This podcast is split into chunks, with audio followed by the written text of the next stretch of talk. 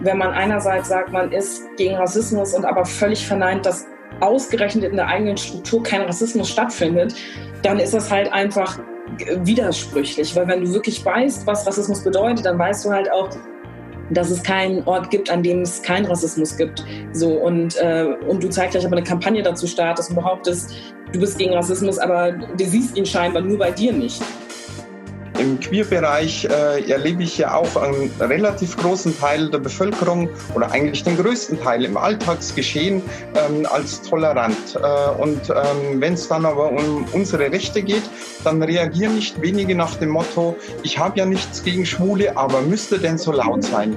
Ähm, ich verstehe es ja nicht, was ihr habt. Ihr dürft ja jetzt sogar heiraten.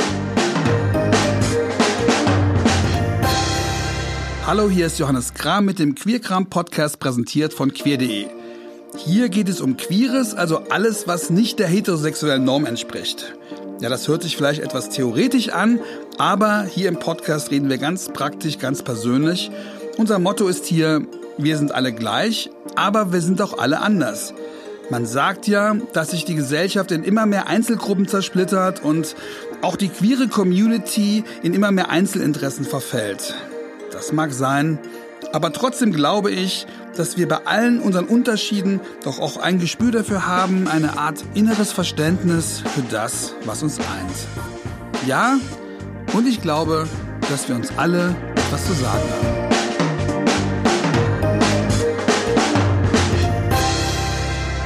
Das ist jetzt die zehnte Folge Queerkram und es ist die erste, in der Politikerinnen zu Wort kommen. Und dafür habe ich mir eine ganz besondere Konstellation ausgedacht. Zwei Politikerinnen, die bundesweit in den Schlagzeilen stehen und trotzdem Landespolitikerinnen sind. Aber eben beide in einer ganz besonderen Situation. Aminata Touré von den Grünen ist besonders seit dem Mord an George Floyd eine der präsentesten Gesprächspartnerinnen in den Medien, wenn es um Rassismus geht. Sie ist als Vizepräsidentin des Schleswig-Holsteinischen Landtags, wenn man das jetzt mal rein protokollarisch sieht, also von der nominellen Deutung des Staatsamts her, die schwarze Politikerin in Deutschland, die das ranghöchste Amt innehat. Was aber eben auch bedeutet, dass es unter den Hunderten von Ministerinnen, Staatssekretärinnen, Regierungschefinnen und Parlamentspräsidenten, die es in Deutschland auf Bundes- und Landesebene gibt, eben keine einzige schwarze Person gibt. Aminata hat Politikwissenschaft und französische Philologie studiert und sie ist mit einem Mann verheiratet, also wohl eher nicht homosexuell, ist aber neben ihrem Job als Landtagsvize in der Grünen Fraktion von Schleswig-Holstein auch noch Sprecherin für Migration, Frauen und Gleichstellung, Kinder und Jugend, Antirassismus und Queer. So, und das macht die Konstellation heute so besonders. Mein anderer Gast ist nämlich auch queerpolitische Sprecherin einer grünen Landtagsfraktion, aber mit einem völlig anderen Hintergrund. Und das meint nicht nur, dass die eine im nördlichsten und die andere im südlichsten Bundesland aktiv ist. Ja, wir reden von Tessa Ganserer und auch sie hat in der deutschen Bundes- und Landespolitik ein Alleinstellungsmerkmal. Sie ist nämlich die erste und bisher auch einzige offene Transabgeordnete in einem Land oder Bundesparlament, ja laut Wikipedia sogar in Europa. Sie hat Wald- und Forstwirtschaft studiert und ein Ingenieursdiplom, Anders als Aminata, die jünger ist und erst seit 2017 Abgeordnete, ist Tessa schon seit 2013 im Bayerischen Landtag, damals noch unter ihrem männlichen Namen. Erst nach der letzten Landtagswahl hatte sie ihr Trans-Coming-out und seitdem ist sie nicht nur als Politikerin, sondern auch als Aktivistin eine der sichtbarsten Kämpferinnen für Transrechte, insbesondere für die überfällige Reform des transsexuellen Rechts und natürlich auch für den ganzen anderen queeren Regenbogen. Heute bei Queerkram zu Gast also zwei der wichtigsten grünen Queer- und Minderheitenpolitikerinnen. Und das Spannende ist, die beiden sind sich noch nie begegnet. Gleich hier also eine Premiere. Ich freue mich sehr auf das Gespräch.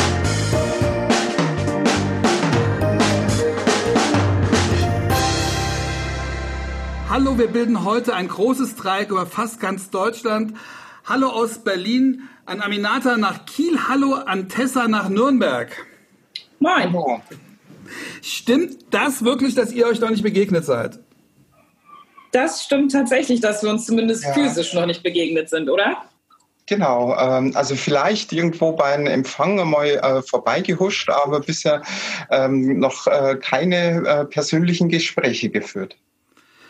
Dann ist es ja umso spannender, dass wir das heute nachholen können.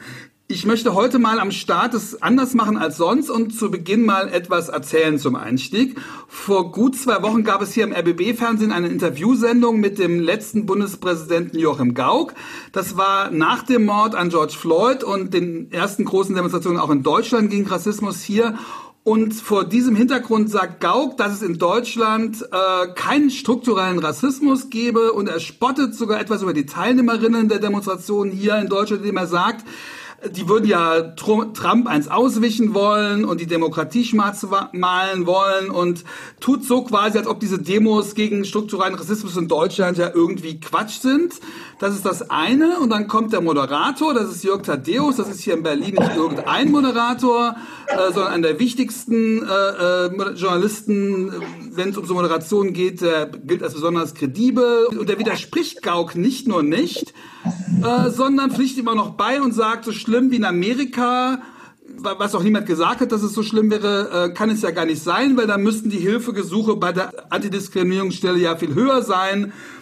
Ja, ich finde, es ist irgendeine absurde Situation, der eben als erster Mann im Staat, der das Land ja eigentlich gut kennen sollte und dann so ein Alpha-Journalist. Was läuft eigentlich so entsetzlich falsch in diesem Land, wenn selbst solche Leute das nicht verstehen oder wollen die das nicht verstehen? Ja, soll ich vielleicht einmal anfangen? Sehr ähm, gerne. Ähm, ja, ich glaube, solche Aussagen tätigt man halt nur, wenn man absolut keine Ahnung von dem Thema hat und auch von der Lebenssituation von vielen Menschen, die hier leben und davon berichten. Ähm, wenn man sowas sagt wie es gibt keinen strukturellen Rassismus in Deutschland, dann hat das oft was damit zu tun, dass man überhaupt keine Ahnung hat, was strukturell überhaupt bedeutet. So und äh, diese klassischen Abwehrreaktionen, wenn man über Rassismus spricht, ist etwas, was glaube ich alle Menschen, die von Rassismus betroffen sind, in Deutschland kennen, sei es im persönlichen, sei es im politischen, sei es in jeglichen Strukturen quasi, ähm, wird als erstes immer sofort gesagt, gibt's nicht, wollen wir nicht, ist nicht so. Und das ist immer viel leichter, äh, quasi in die USA zu blicken und dort äh, hinzuschauen und zu sagen, so sieht's da aus. Und eine der krassesten Aussagen, die ich immer wieder höre, ja, du kannst doch als schwarze Person froh sein, in Deutschland zu leben, in den USA werden äh, Schwarze erschossen. So, das ist äh, nichts anderes als eine Aussage, dass man hier dankbar sein kann dafür, dass man nicht erschossen wird. Und mehr Menschenrechte haben wir scheinbar nicht, wenn man solche Aussagen trifft. Und das zeigt die Absurdität der Debatte.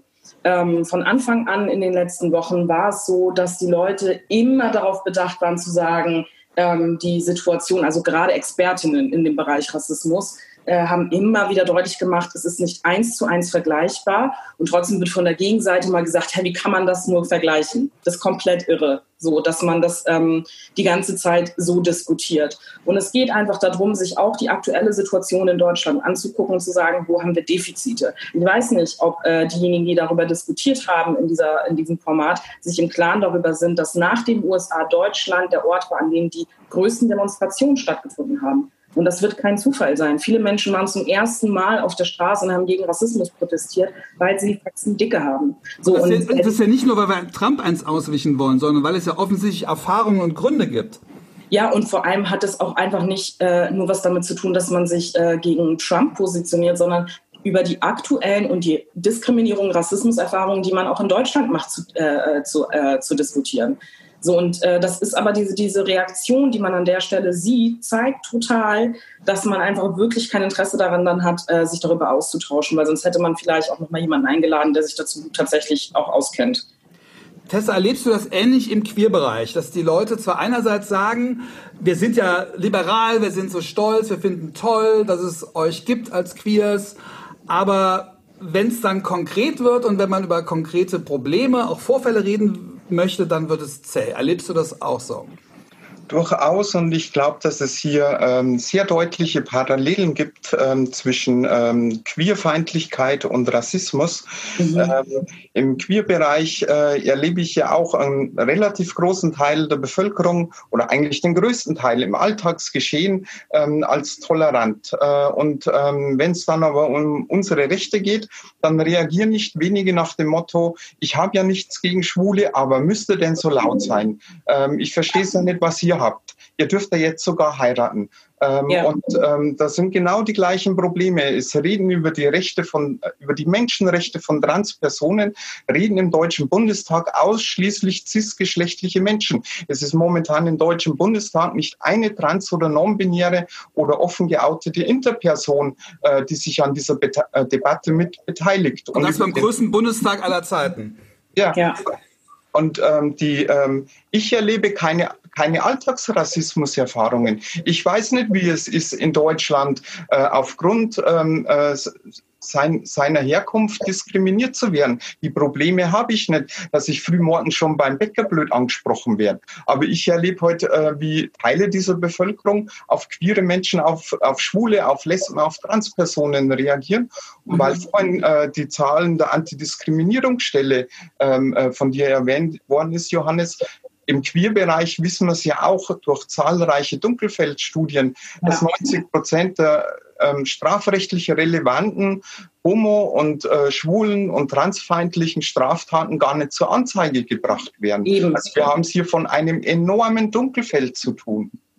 Aber wenn selbst solche Leute, und ich habe jetzt wirklich nicht irgendwelche Leute zitiert, die jetzt überhaupt nicht in der Debatte sind, die überhaupt nicht mit gesellschaftlichen Gruppen sprechen, sondern eigentlich die, ich meine, was, was hat ein Bundespräsident sonst für eine Aufgabe, außer das Land möglichst gut zu kennen und die relevanten Probleme äh, zu adressieren? Also wenn selbst das nicht funktioniert, dann haben wir doch äh, nicht nur strukturellen Rassismus, wir haben doch auch eine strukturelle Ignoranz.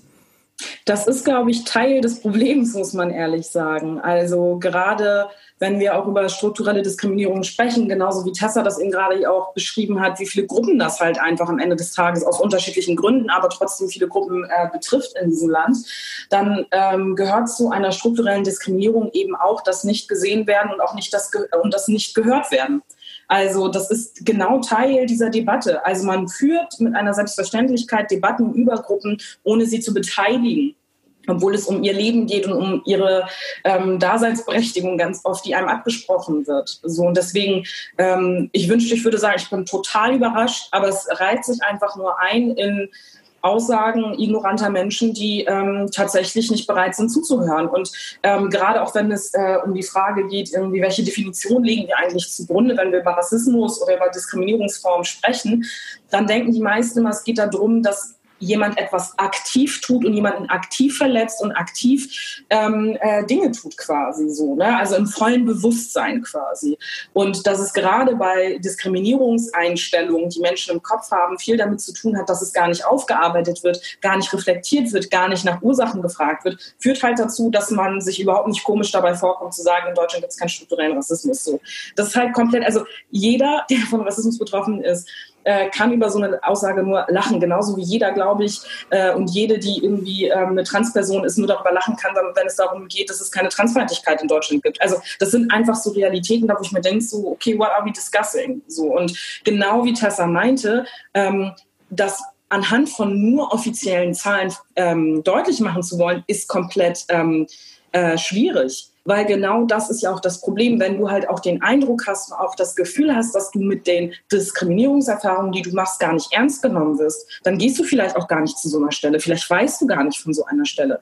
Und die, äh, die Zahlen haben ja vor allem auch gerade im Bereich Rassismus jetzt ähm, sind gestiegen äh, bei der Antidiskriminierungsstelle des Bundes. Das äh, ist vor ein paar Tagen erst öffentlich geworden. Das heißt, ähm, man merkt natürlich, dass umso bekannter so eine Stelle überhaupt auch wird, umso mehr bringt man es dorthin. Aber haben die Leute auch ein Vertrauen in staatliche Institutionen, um es dort dann irgendwie auch quasi ähm, äh, zu berichten? Das sind doch genau die Fragen, die man eigentlich im Rahmen einer Antidiskriminierungsdebatte führen muss. Ähm, warum tun Menschen das nicht? Tessa, ich weiß nicht, wie es dir geht, aber bei mir ist es so, dass ich erst seitdem ich Abgeordnete bin, Dinge tatsächlich zur Anzeige gebracht habe. So vorher ist das halt passiert und ich war so, okay, it's part of my life, was soll ich machen? Tessa, wie war das bei äh, dir? Bei mir ist es ja ein bisschen anders. Ähm, ich war ja äh, schon fünf Jahre Parlamentarierin, äh, mhm. bevor ich ähm, eben mein Coming Out gewagt habe. Mhm. Und ich hatte fünf Jahre lang überhaupt keinen Anlass, was zur Anzeige mhm. zu bringen. Also natürlich gab es Leute, die mit meiner Meinung nicht einverstanden waren und die mir böse Briefe geschrieben haben, aber das war mhm. weit weg vom beleidigenden, gruppenbezogenen Menschenfeindlichkeit. Und was ich seit meinem einen Coming Out erlebe, ähm, also das ist, das ist ja uferlos. Ich könnte mich ja den ganzen Tag nur damit beschäftigen, irgendwelche Sachen zu löschen ähm, mhm. äh, oder zur Anzeige zu bringen. Aber Tessa, Teil der strukturellen Diskriminierung gegen Trans ist doch, dass ihnen das Trans-Outing ja auch so schwer gemacht wird in der Gesellschaft. Dass es eben so ein Riesenschritt ist. Das heißt, da ist nicht das Problem, dass man jetzt sichtbar ist und deswegen auch sichtbar angegriffen wird, sondern dass man eben unsichtbar ist und quasi die Sichtbarkeit so eine große Hürde ist. Das ist doch ein entscheidender Unterschied, oder?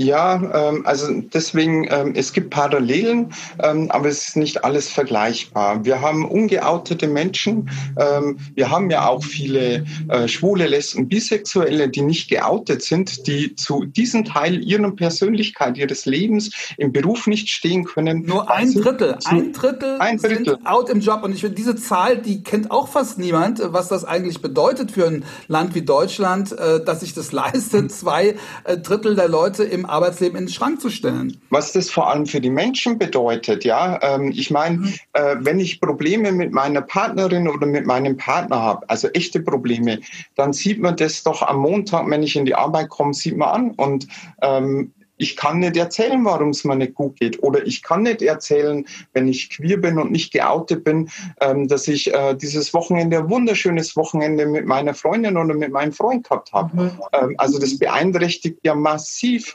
ähm, auch die emotionale Lage. Und auch da gibt es ausreichend Zahlen, dass äh, eben ähm, äh, durch äh, diesen Minderheitenstress ähm, äh, Angst haben vor Diskriminierung, nicht geoutet zu sein, ähm, nicht zu sich stehen zu können, dass die Leute psychisch krank werden. Und ich denke, ähm, genau dieses Phänomen des Minderheitenstress äh, gibt es aber auch im Bereich Rassismus, Diskriminierung mhm. aufgrund der Herkunft. Der ist sehr gut ja. erforscht von Professor Meyers in den USA und der sagt ja, dass der Stress dabei, der Minority Stress ja eben nicht ist, was was eben auch äh, Aminata sagte, dass man jetzt aggressiv, aggressiv angegriffen wird, sondern allein die Tatsache, dass man sich unwohl fühlt, weil man einfach nicht weiß, wie die Blicke zu deuten sind, weil man mhm. weiß, man ist genau. in, einer, in, einer, komischen Situation. Das ja. ist doch das, was Queers und People of Color möglicherweise eint, ja, auf ja. unterschiedliche Art und Weise, weil man unterschiedlich angeguckt wird, weil es unterschiedliche Kontexte gibt, in denen man angeguckt wird und wahrgenommen wird, aber dass man trotzdem anders auf die Straße geht, als ja. das halt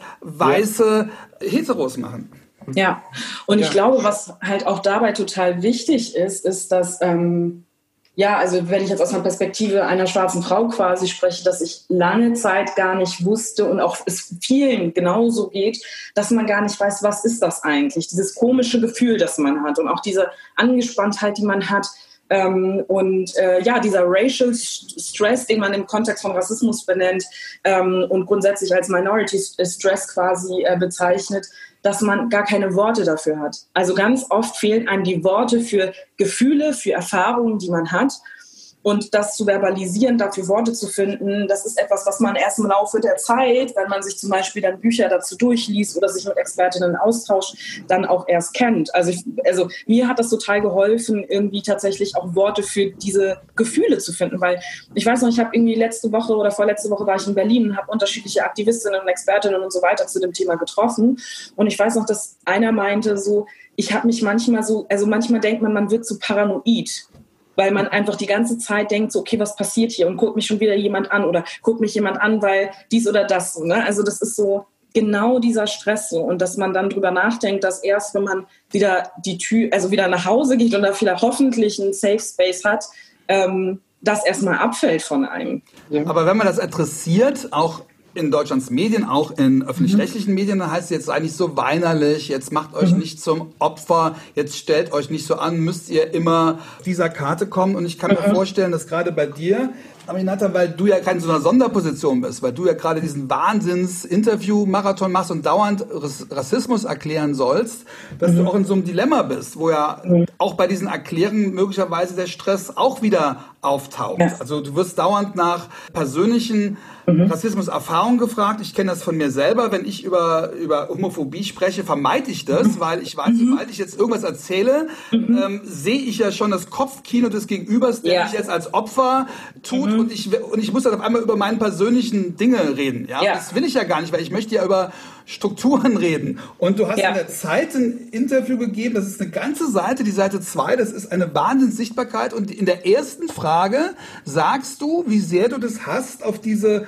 persönlichen Diskriminierungserfahrungen ja. angesprochen zu werden. Und die Überschrift ist ja. genau die einzige Diskriminierungserfahrung, die du preisgibst. Und die ist dann die Überschrift. Wie hast du dich dabei gefühlt, als du es gelesen hast? Ich habe mich geärgert. Also es ist, äh, ich bin überhaupt froh, dass es dir auffällt an der Stelle. Ähm, ich habe auch ehrlich überlegt, ob ich das überhaupt hochlade oder so, weil mich das so geärgert hat, weil ähm, genau das eigentlich der Punkt war, so wie du das beschrieben hast. Ich habe deutlich gemacht, ähm, ich habe manchmal Momente, wo ich das transparent mache oder das früher gemacht habe ähm, und jetzt aber zu einem Punkt gekommen bin, da wo ich denke so, es geht nicht darum, dass du dir meine einzelne Geschichte anhörst und dass 15.000 Leute ihre einzelne Geschichte erzählen. Die Geschichten sind zuhauf da und ich habe es dann explizit gesagt und dann wurde aber eine Überschrift das draus gemacht, weil Leute solche Geschichten halt einfach spannend finden und lieben und man sich denkt, okay, das gibt Klicks, keine Ahnung. Mich hat es tierisch genervt, weil es in dem Artikel um so viel mehr anderes ging. Deswegen habe ich mich dann auch dazu entschieden, es trotzdem hochzuladen quasi, ähm, um so viele andere Punkte als um genau diesen Punkt. Und es ist genau dieses... Ähm, ähm, klar ist man Opfer von Rassismus, wenn man Rassismus erfährt, genauso wie man Opfer von Transfeindlichkeit ist oder Opfer von Homophobie und so weiter ist. Ähm, aber was wir, glaube ich, immer wieder versuchen deutlich zu machen, ist, die Schuld liegt ja nicht bei uns. So, und das ist aber immer die Art und Weise, wie man einen porträtieren möchte. Dieses so, oh, hm, guck mal. Und ich versuche eigentlich immer das umzudrehen und deutlich zu machen, it's not my fault. So, ne? Äh, ich bin nicht schuld daran, ich versuche das Problem zu adressieren. So. Deswegen bildert mich nicht so da. So, aber das kann man nicht final verändern. Tessa, ich weiß, du hattest ja auch nach deinem Coming Out eine Wahnsinns äh, Kalt, äh, vielleicht nicht ganz so den Interviewmarathon wie Aminata, aber du warst auch überall und ich weiß, dass du auch das hattest, dass du Medientermine machen solltest, aber bitte möglichst deine private Geschichte erzählen. Ja, das äh, ging mir da ganz ähnlich ähm, und das erlebe ich ja nicht nur bei mir, sondern generell.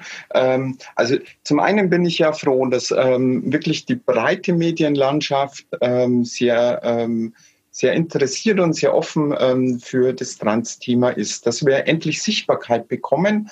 Ähm, aber sehr viele Beiträge ähm, gehen dann im Prinzip immer nur um die private Geschichte, um die Transition, um diese eine Person, äh, Familie. Dann werden klassische äh, Rollenbilder ähm, ähm, bedient, ähm, Transperson vorm Spiegel stehen als wäre das das Einzige oder als wäre das, was, äh, was eine Transperson ausmacht.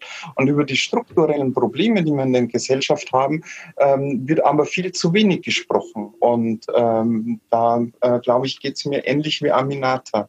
Mhm. Wo macht ihr da die Tür zu? Checkt ihr die Anfragen genau oder sagt ihr während Medienterminen oder während Interviews, was für Erfahrungen habt ihr damit oder welche Tipps könnt ihr auch anderen geben, die diese Erfahrung noch nicht so gemacht haben? Es ist schwierig, weil es immer so ein, ein Herantasten äh, ist, äh, wie man mit der Sache umgeht. Ähm, bei Medienanfragen, wo ich merke, ähm, da geht es wirklich darum, irgendwelche Klischees zu bedienen. Ähm, da sage ich, Entschuldigung, da mache ich nicht mit. Ähm, also von mir wird es keine äh, Bilder geben vom Kleiderschrank oder äh, vom, vom Schminkspiegel, ähm, weil äh, wenn ich eine andere Politikerin interviewe äh, zum politischen Thema, ähm, dann äh, begleite ich die auch nicht in die Umkleide, zum Beispiel.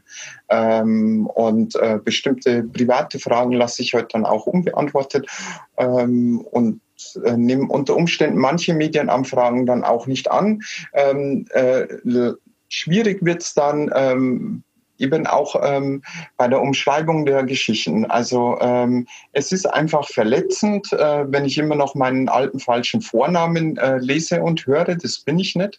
Ähm, und ähm, äh, ich äh, bin eine Frau und ich bin nicht anders geboren. Ich bin so auf die Welt gekommen, wie ich jetzt hier sitze und äh, wie ich auch äh, gegenüber Medien auftrete. Und dann dieses Bild, der war früher mal, das passt halt einfach nicht. Das stimmt halt nicht. Ähm, und ähm, das kann man Journalisten ziemlich zweimal erklären.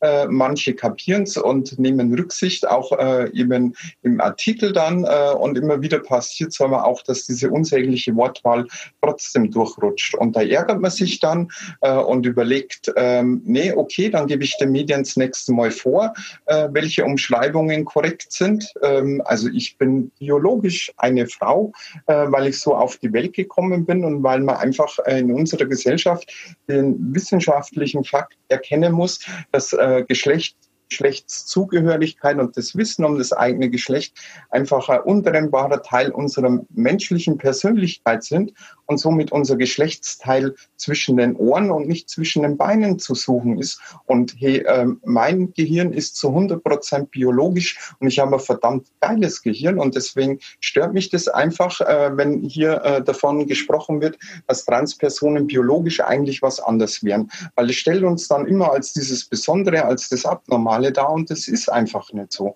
Wir haben ähm, im, und, und ähm, da haben wir im, oder habe ich ja immer wieder Probleme, dass, äh, dass man mit Journalistinnen das äh, im Vorfeld erklärt und dass ähm, ähm, solche Darstellungen dann nicht korrekte Darstellungen äh, der Situation trotzdem über, immer auftaucht. Und wenn ich dann einmal, ähm, das habe ich ein paar Mal spaßeshalber probiert vorab, äh, gesagt habe, ähm, diese Beschreibungen sind nicht okay und die sollten unterlassen werden, ähm, dann äh, kam eine freundliche Ausladung ähm, äh, oder kommen Hinweise, sie sind aber sehr empfindlich und ich weiß noch, ob wir das Interview mit ihnen führen können.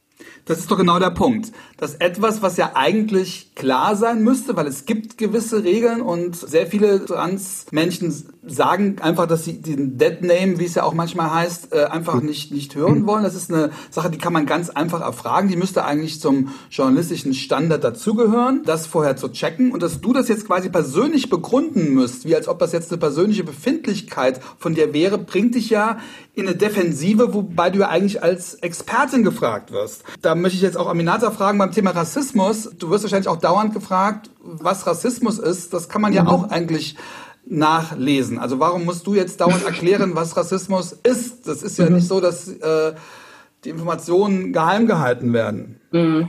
Ja, also ich glaube, das, was auch vergleichbar ist, ist ein Stück weit, also Tessa so wie auch ich sind ja beide Politikerinnen. So, und ähm, da ist immer ein ganz schmaler Grad, zu was man eigentlich manchmal auch gefragt wird. Ne?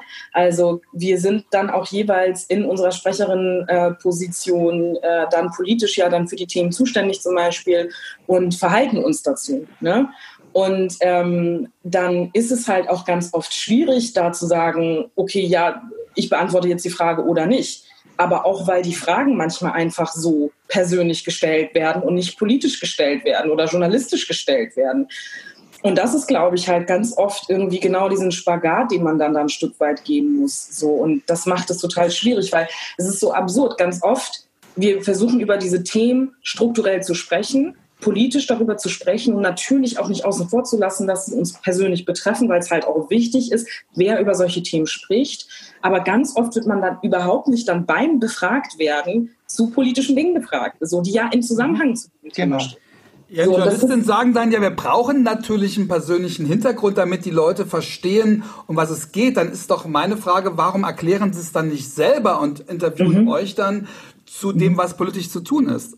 Weil ich glaube, auch zeitgleich oft das Wissen dazu fehlt tatsächlich. Ähm, und wenn man darüber spricht, dass gesamtgesellschaftlich über bestimmte Themen kaum oder gar nicht gesprochen werden, dann ist das Teil davon. So, dann betrifft es viele. Es gibt super viele Journalistinnen auch, die gar nicht diese Basic-Fragen stellen, so, ne? Und die ganz woanders ansetzen und ganz woanders mit einem Gespräche führen. Das gibt es natürlich auch zuhauf einfach. Aber es gibt halt auch die andere Erfahrung, die man macht, ne? Ähm, was viel damit zu tun hat, dass man wenig äh, äh darum weiß. Und vor allem ist halt auch immer der Wunsch, da ist der Mehrheitsgesellschaft verständlich zu machen. Das mhm. ist die, die, die Perspektive.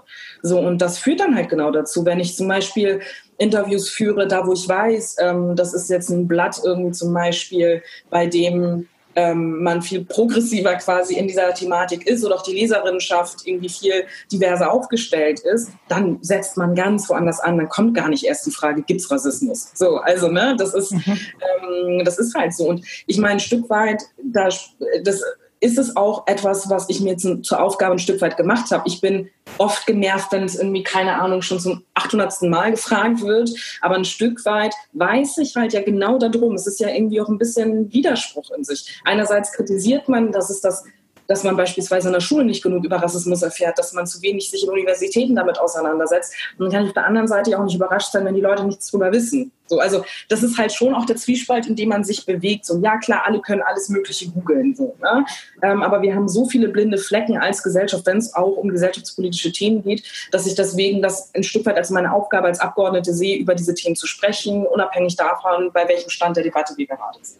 Aber der Stand der Debatte ist doch in Deutschland, würde ich sagen, sehr, sehr rückständig. Ich glaube, genau. wir hatten noch nie eine richtige, eine wirkliche Diskussion über Rassismus, mhm. wo wir tatsächlich einen Schritt weitergekommen sind. Wenn es in der Nationalmannschaft äh, mhm. das Özil-Problem gab und Özil sagte, mhm. es gab Rassismus in der Nationalmannschaft, dann sagt der DFB, und ich glaube, es ist der größte Verein in Deutschland, bei uns gibt es keinen Rassismus, ja? Also ja. so, das heißt, es gibt ja null Reflexionsgrad des Problems. Bei null oder bei, bei, bei minus zehn machen aber dauernd riesige Rassismuskampagnen. Es gibt ja auch mhm. Äh, genau, Anti-Rassismus-Kampagnen, genau wie es ja auch Anti-Homophobie-Kampagnen gibt. Und ich habe mittlerweile fast den Eindruck, die sind total kontraproduktiv, weil die mhm. allen Leuten das Gefühl geben, hey, Alles der DFB tut doch was, ja. Und wir sind doch ja. dauernd, wir tragen immer dieses Banner raus.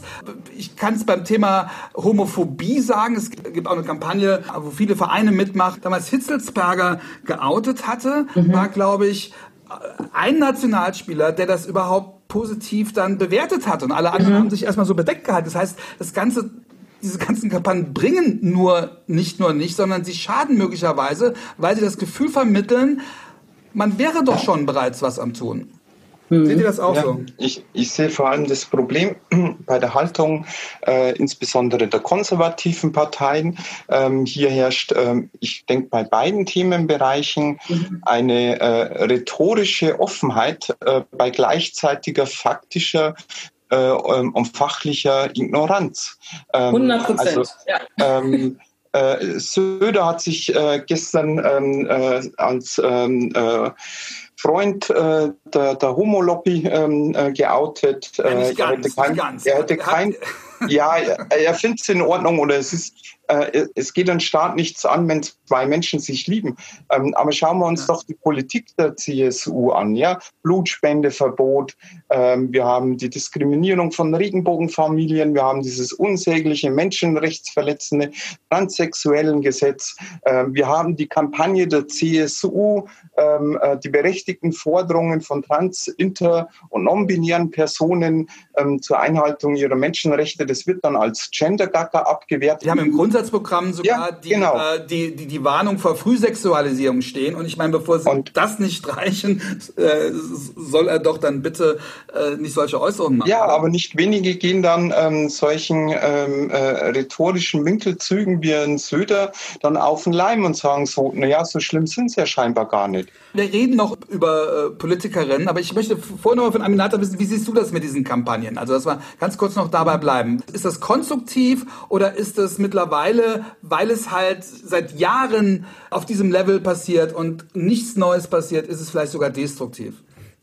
Ja, also ich glaube halt einfach, dass es manchmal einfach so, so, so, so, ja, was heißt manchmal oft, glaube ich, einfach so ein Feigenblatt ist. Ne? Also so, dieses, äh, ja, wir haben jetzt uns einmal positioniert and that's it. Und das hängt halt auch dann viel damit zusammen, warum man quasi dann zum Beispiel bei Interviews oder Gesprächen immer bei A anfängt, wenn man über dieses Thema spricht. Ne? Also weil, wenn man einerseits sagt, man ist gegen Rassismus und aber völlig verneint, dass ausgerechnet in der eigenen Struktur kein Rassismus stattfindet, dann ist das halt einfach widersprüchlich. Weil wenn du wirklich weißt, was Rassismus bedeutet, dann weißt du halt auch, dass es keinen Ort gibt, an dem es keinen Rassismus gibt. So und äh, und du zeigst gleich aber eine Kampagne dazu startest und behauptest, du bist gegen Rassismus, aber du siehst ihn scheinbar nur bei dir nicht. So, ähm, das zeigt halt genau, an welchem Stand der Debatte wir eigentlich sind. So und es, ich glaube trotzdem, dass es wichtig ist, dass es solche Kampagnen gibt, Also ich würde die überhaupt nicht komplett kleinreden oder wegreden wollen, aber es darf halt nie dabei aufhören. Also wenn man denkt, man macht eine Kampagne and that's it und dann hat man das Thema irgendwie geklärt,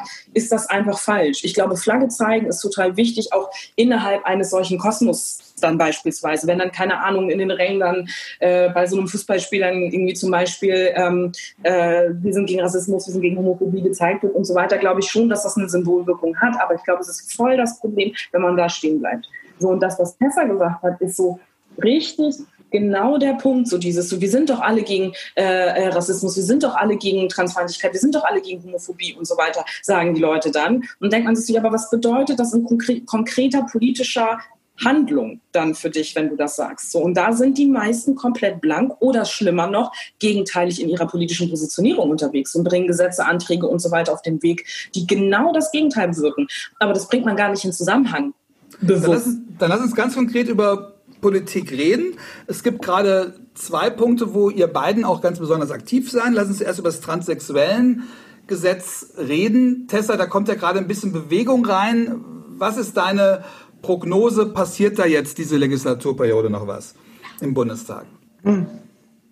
Ähm, Im Bundestag bin ich mir nicht so sicher. Ähm, ich bin ähm, sehr froh, ähm, dass Sven Lehmann und meine Parteifreunde hier, äh, mit, äh, mit, dem Gesetzentwurf die Debatte nochmal befeuert haben.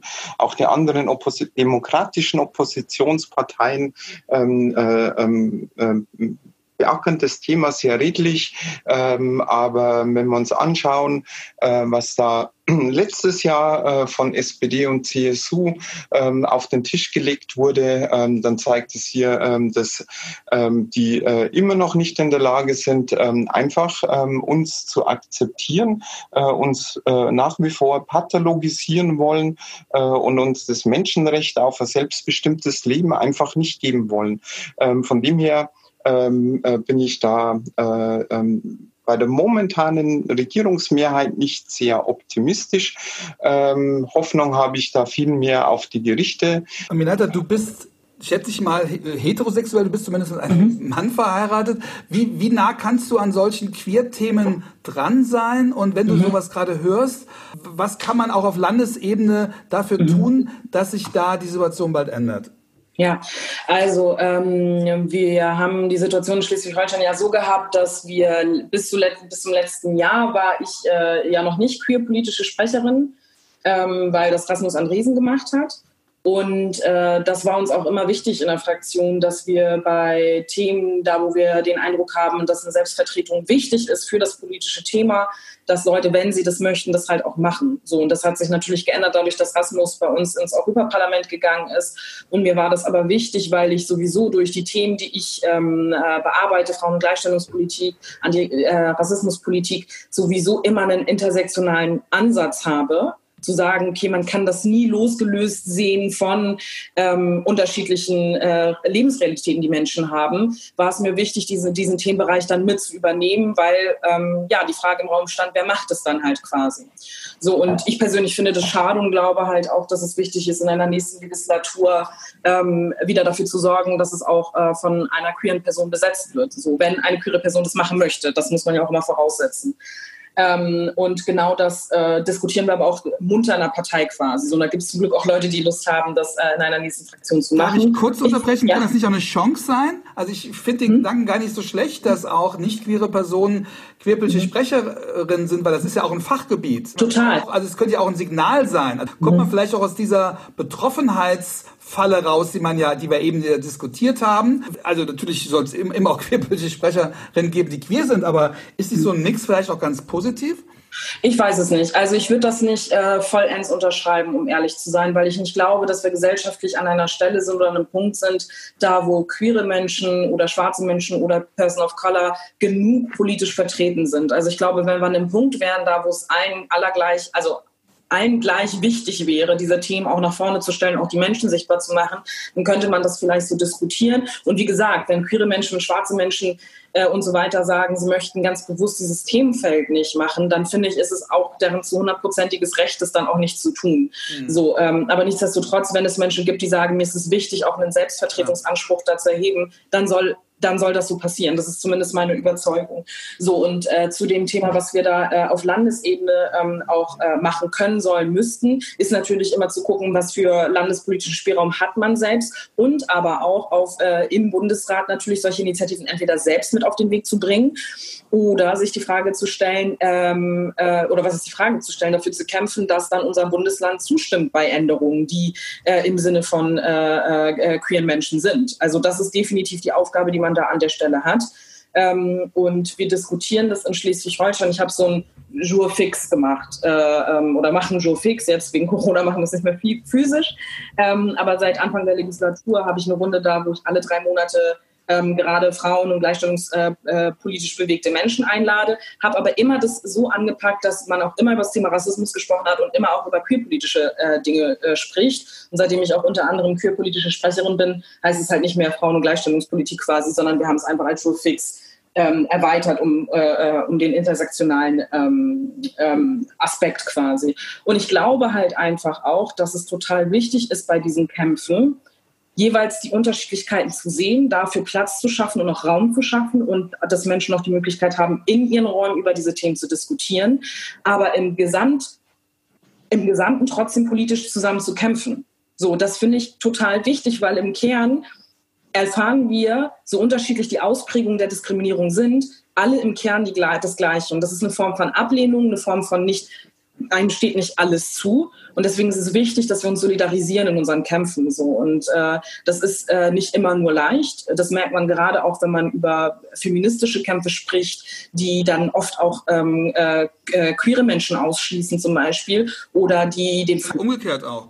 Und umgekehrt absolut auch so. Ne? Aber ich wollte jetzt gerade einmal in der Aufzählung anfangen, ähm, dass man, äh, dass ich oft in Räumen bin, da wo ich merke, äh, dass man sich nur um singuläre Situation ähm, ähm, quasi ähm, auseinandersetzen möchte, genauso wie man Räume hat, da wo es um Antirassismus geht und dann Frauen nicht gesehen werden, queere Menschen nicht gesehen werden und so weiter. Ne? Also das merkt man in jede Richtung, ähm, äh, dass es dann manchmal nicht solidarisch ist. Und ich glaube, das ist das, was wir uns am wenigsten leisten können, äh, uns zu entsolidarisieren oder überhaupt nicht solidarisch zu sein. Ein Punkt, den man gemeinsam angehen könnte, wäre Artikel 3 im Grundgesetz. Mhm. Da seid ihr beide vorne auf der Agenda aus unterschiedlichen Gründen. Mhm. Du bist gerade groß in den Medien, Aminata, weil du auch mit eurem Parteivorsitzenden Habeck dafür streitet, dass das Wort Rasse aus dem Artikel 3 des Grundgesetzes äh, rauskommt, weil schon das Wort Rasse ja schon eine Behauptung ist, die man so nicht stehen lassen kann, dass es quasi Rassen gibt. Wir queeren Menschen kämpfen natürlich darum, dass in Artikel 3 die sexuelle Identität kommt. Wäre das nicht eine solidarische Gemeinschaftskampagne, die wir machen könnten, um auch klarzumachen, dass es eben kein singuläres Interesse ist, sondern dass einfach das Grundgesetz jetzt mal noch ein Facelift mhm. braucht, äh, der grundsätzlich was verändern würde. Absolut, und so läuft die Debatte ja auch. Ähm, äh, wir haben den Vorschlag übrigens nochmal ergänzend, es geht nicht um die ersatzlose Streichung, das ist ganz wichtig genau. bei der Debatte, sondern es geht um eine Ersetzung und wir haben Vorschläge wie zum Beispiel rassistische Zuschreibung oder ähnliches, ähm, weil das Phänomen nicht fehlen darf im Grundgesetz. So. Und äh, das ergänzt sich immer, weil ganz viele denken, wir wollen es ersatzlos streichen, wir wollen es nicht ersatzlos streichen, wir wollen es ergänzen. Und äh, ich bin im Austausch ja auch mit der Bundestagsfraktion, die genau das so diskutiert, zu sagen, im Zuge dessen, dass es in dem äh, parlamentarischen Verfahren im Bundestag ja auch über genau diesen Passus auch diskutiert wird, sexuelle Identität noch mit hinzuzufügen, ähm, man beides zusammen äh, ändern könnte, wenn es um eine Grundgesetzänderung gehen würde. Also das tun wir Grüne gerade an der Stelle schon, ähm, zu sagen, wenn wir, ähm, das eine Verfahren läuft schon, das andere ist jetzt dazugekommen quasi in der Debatte, in der politischen Debatte und beides zeitgleich dann zu verändern. Ich fände das wichtig. Tessa, jetzt seid ihr beide Grünen Politikerinnen man muss sagen, die Grünen sind die Partei, die das möglich gemacht haben, dass gewisse gesellschaftliche Reformen in Deutschland möglich waren. Trotzdem habe ich manchmal das Gefühl, dass man da auch denkt, jetzt ist auch mal ein bisschen gut. Grünen sind die Partei, die wir auch am meisten zu verdanken haben. Und trotzdem gibt es da auch eine Struktur, die sagt, na ja, es gibt auch Klimaschutz, es gibt auch die anderen Themen. Ist es denn wirklich so wichtig? Tessa, habe ich da, liege ich da ganz daneben? Also ich würde sagen, du liegst nicht du liegst da nicht ganz richtig. Ähm, es, es, ist ohne, ohne jeden Zweifel so, dass es in jeder Partei ähm, ein, äh, und in jeder Fraktion einen gewissen äh, Konkurrenzkampf gibt. Ähm, um die ähm, Aufmerksamkeit für seine Themen. Ähm, und äh, natürlich haben wir einen grünen Markenkern. Aber ähm, es, denke ich, ist mitnichten so, ähm, dass äh, queerpolitische Themen ähm, Integration, ähm, äh, Kampf gegen Rassismus jetzt irgendwie ähm, an, an Wichtigkeit verloren hätten. Äh, und es ist nicht nur, ähm, dass äh, wenn ähm, äh, irgendwelche besonderen Ereignisse sind, dass es einen Aufschlag gibt. Ich möchte einfach ähm, den, äh, den aktuellen Vorstoß im Bundestag äh, mit äh, dem ähm, Gesetz auf äh, geschlechtliche äh, Selbstbestimmung, das Selbstbestimmungsgesetz, äh, das jetzt in, äh, unter Corona haben wir die ähm, das Problem ja, ähm, dass ähm, wir ohnehin ähm, äh, auch für unseren Markenkern, für den äh, Klimaschutz nicht mehr diese Aufmerksamkeit bekommen. Nichtsdestotrotz hat äh, die grüne Bundestagsfraktion äh, ähm, auch in dieser Situation jetzt das Thema ganz groß auf die Tagesordnung gesetzt. Also ich mhm. glaube, dass man da schon zeigen kann und sehen kann, dass das Thema bei den Grünen nach wie vor wahnsinnig wichtig ist. Und wenn ich mir meine Fraktion anschaue im Bayerischen Landtag, Aminata, vielleicht kannst du Ähnliches berichten, mhm. Es ist mitnichten so, dass ich die Einzige bin, ähm, die äh, queerpolitische mal Position belegt. Ähm, mhm. Auch viele meiner Kolleginnen und Kollegen äh, vermarkten gerade die Ergebnisse äh, von unserer aktuellen Studie Queeres Leben in Bayern zur Diskriminierungssituation von queeren Menschen in Bayern ähm, ohne mein Zutun. Also ähm, äh, dann werde ich höchstens noch äh, gefragt, ob es noch irgendwo auch äh, gedruckte Exemplare gibt.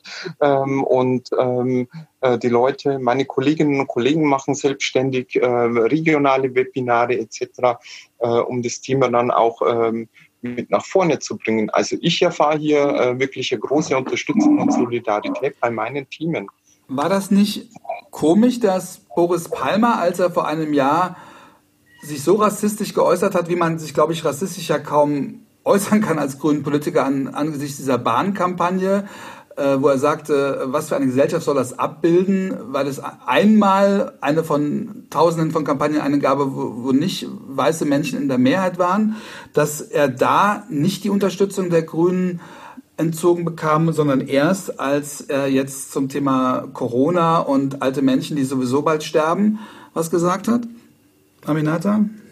Ja, also ähm, Boris Palmer ist ein ähm, ja, Evergreen, was äh, ähm, menschenverachtende Aussagen angeht. Und ich glaube auch nicht, dass es nur darum ging, dass er jetzt einmal was gesagt hat, was quasi gegen alte Menschen ging und dann gesagt, so, das geht nicht, sondern das war ähm, einfach, ähm, ja, quasi der Tropfen, der das fast zum Überlaufen gebracht hat ähm, will ich damit sagen. Also wir haben, ich habe mich oft auch selber nicht zu Boris Palmer geäußert, weil ich einfach den Eindruck hatte, gut, ähm, das ist ein Oberbürgermeister in Tübingen und nicht ähm, unser Bundesvorsitzender. Und äh, ich hatte nie den Eindruck, zumindest parteiintern, dass äh, Boris Palmer eine so riesengroße Wirkungsmacht hat, sondern dass er eine krasse mediale Wirkungsmacht hat und sich bewusst damit nach vorne stellt, immer konträre Positionen zur Partei zu vertreten. So wenn es um Gesellschaftspolitik ging.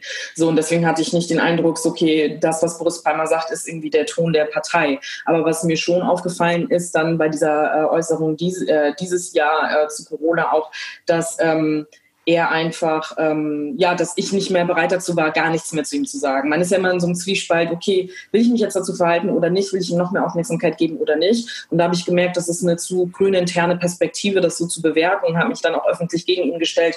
Und äh, das haben dann ja auch viele gemacht und auch der Bundesvorstand und so weiter. So für mich ähm, ähm, war das einfach so, dass ich gedacht habe, so okay, ähm, ja, es ist einfach, äh, ja, einfach ermüdend, äh, so jemanden in der Partei zu haben, der bewusst damit spielt und kokettiert, sich so hinzustellen quasi. Und äh, dass aber viel Vertrauen noch verloren geht bei Leuten, die eben nicht in grünen Kreisen drin sind, die aber sympathisieren mit Grün und sich denken, ja, was passiert hier gerade? Und äh, ja, es reicht jetzt einfach, das, was er gebracht hat. Und wenn ich noch einen Punkt sagen kann, zu wie wir als Partei sind wir vielfältig genug aufgestellt oder nicht. Ähm, und äh, steht Klimaschutz gegenüber von Gesellschaftspolitik quasi.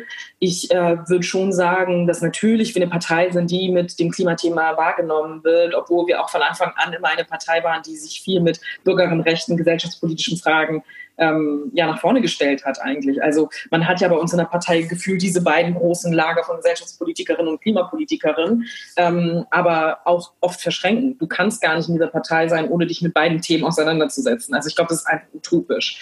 Und äh, nichtsdestotrotz sind wir, ähm, gerade was das Gesellschaftspolitische angeht und auch die Abbildung dessen in Person in unserer Partei und aber auch in der Art und Weise, wie wir unsere Programmatik schreiben, noch nicht gut genug aufgestellt. Also ähm, unser Selbstbild von uns, wie vielfältig wir sind, ist größer als die Realität. Und deswegen haben wir ja auch diese Arbeitsgemeinschaft Vielfalt ins Leben gerufen, da wo es unter anderem, äh, da wo es um ganz viele gesellschaftliche Gruppen geht, die gesellschaftlich unterrepräsentiert sind, die mehr Teil unserer Partei werden sollen. Und da, wo ich auch Teil von dieser Arbeitsgemeinschaft bin, dann gesprochen. Und am Dienstag werden die Ergebnisse, ähm, werden die Ergebnisse auch präsentiert, weil wir diesen selbstkritischen Punkt durchaus sehen oder diese Selbstkritik an uns selbst äußern, dass wir nicht vielfältig genug aufgestellt sind in Bezug auf jegliche ähm, Diskriminierungserfahrungen, die Menschen machen und vielfältigen Aspekten. Wenn du gefragt wirst, Aminata, ob du in den Bundestag äh, gehst, dann sagst du, was alle Landespolitikerinnen immer sagen, dass du da, wo du gerade bist, äh, gebraucht wirst und, und, und, und weitermachen willst und wichtig arbeitest. Aber eigentlich musst du ja genau wie Tessa in den Bundestag nächstes Jahr. Also ich muss erstmal gar nichts. Nein, du musst nichts, aber, aber schön wäre es doch.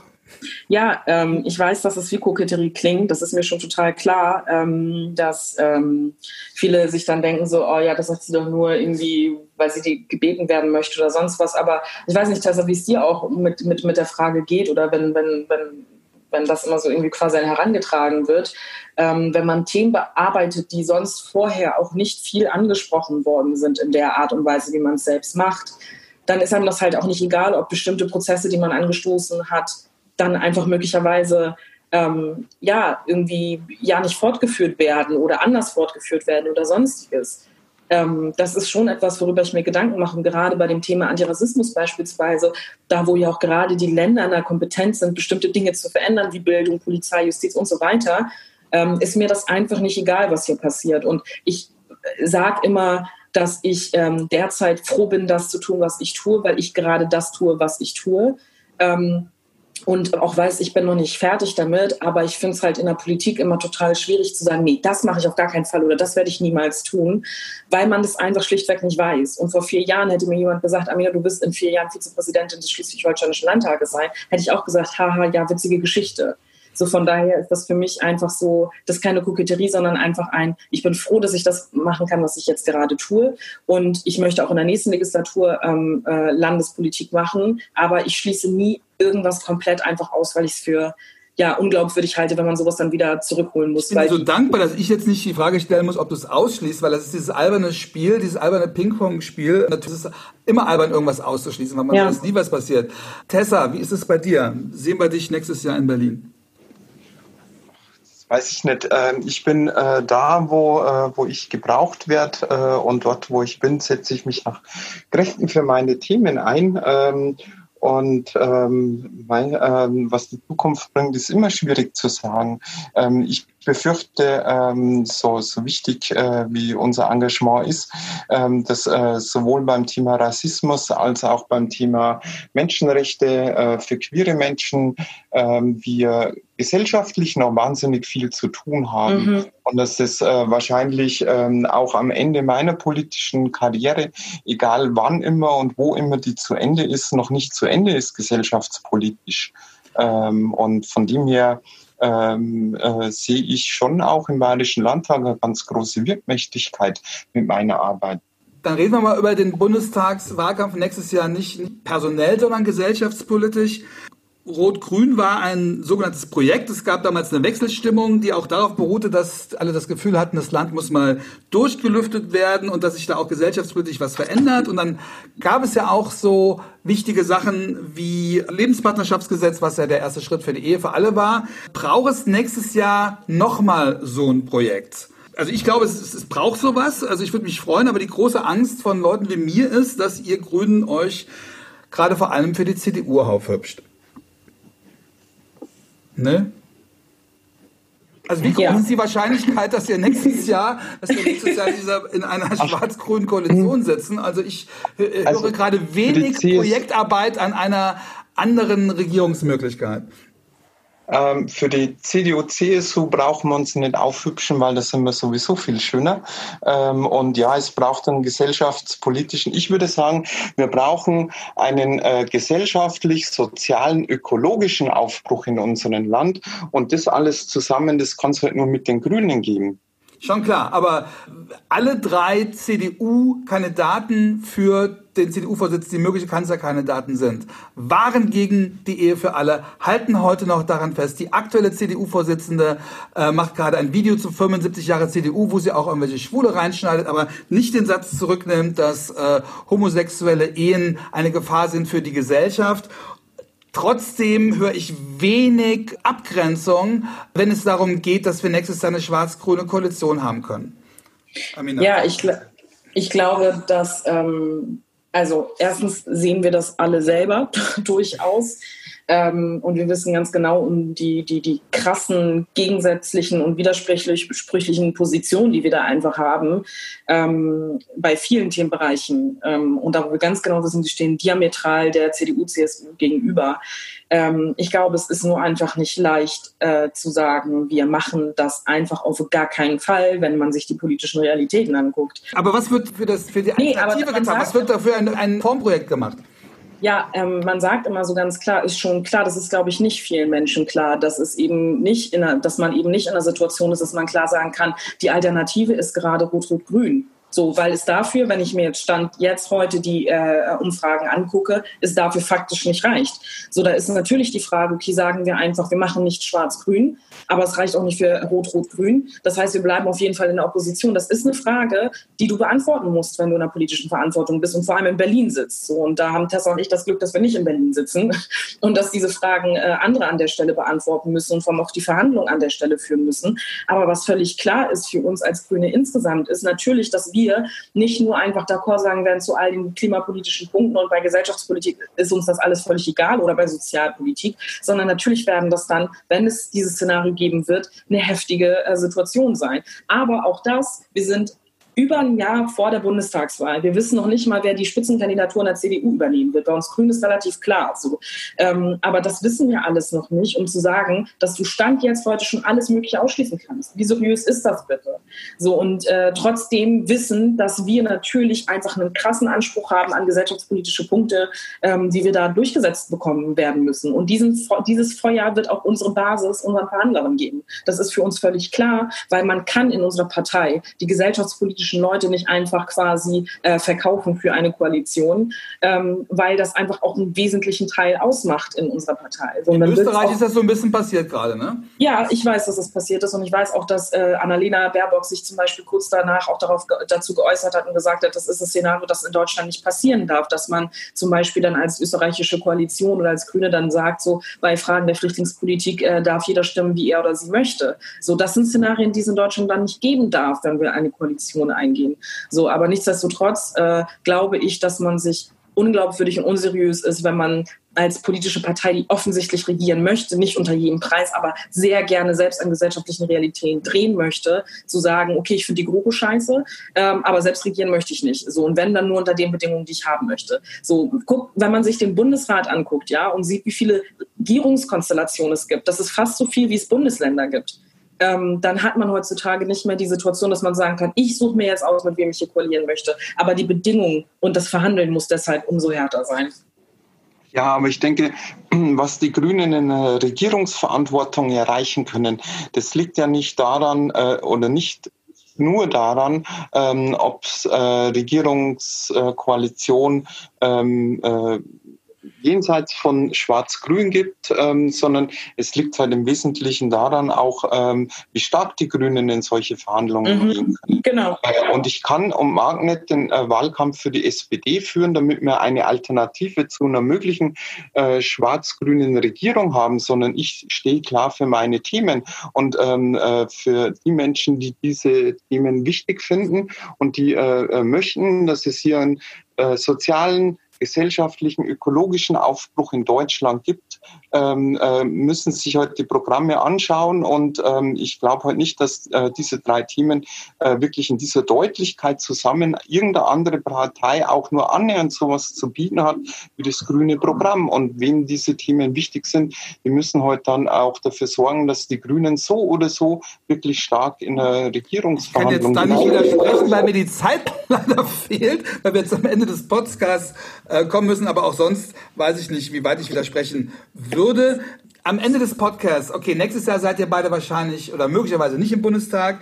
Falls 2000. Ja, das sind wir gerade noch im Wahlkampf nächstes ja, Jahr. Nächstes Jahr, Ende nächsten Jahres. 2025 ist wieder Bundestagswahl. Und angenommen aus irgendwelchen Gründen werdet ihr beide in der Bundesregierung, könntet euch das Ressort aussuchen. Was würdet ihr greifen? Tessa, du darfst anfangen. ähm, äh, schwierig. Äh, ich gehe davon aus, dass wir äh, nächstes Jahr ähm, ähm, äh, sehr erfolgreich äh, ähm, die, die Wahl gewinnen. und wenn ich erst 2025 im Bundestag wäre, die Grünen dann schon das Thema Regierung, Trans der Regierung, ja, das transsexuellen Gesetz abgeräumt hätten, hätte ich auch gute Lust, wieder grüne Verkehrspolitik zu machen. Tessa Ganserer die neue Andi Scheuer. Dürfen eher eh nur Bayern, Bayern äh, Verkehrsminister werden. Wahrscheinlich deswegen, oder? Und Forst, du hast doch Forst gelernt. Also äh, Landwirtschaft interessiert dich dann nicht.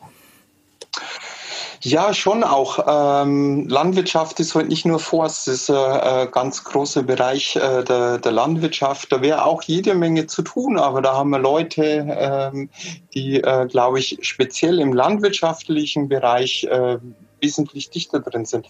Ähm, ein, wenn ich mir das aussuchen könnte, ähm, den Forstbereich in den äh, Umweltbereich zu verlagern, also äh, ein grünes Ministerium Umwelt äh, und Forst, das wäre auch eine sehr, sehr schöne Kombination, für die ich mich auch begeistert hätte. Ein sehr schöner Grund, sich auf 2025 zu freuen. Wie ist es bei dir, Aminata? Ich glaube, also und ich spreche bewusst nicht von mir, aber wenn wir als Grüne in eine Regierung reingehen, dann fände ich es wichtig, dass wir das in Ressort bekommen würden. Um was anders zu machen?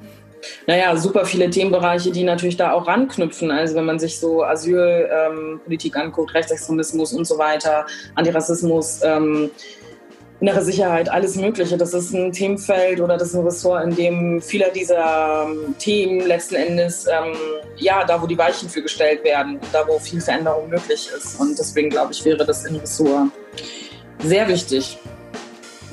Ich bedanke mich sehr für das Gespräch. Ich hoffe, dass egal wo ihr arbeiten werdet, dieses Jahr, nächstes Jahr, egal in welchem Parlament, dass ihr mit dieser Power weitermacht. Vielen, vielen Dank dafür. vielen Dank, dass ihr zugehört habt.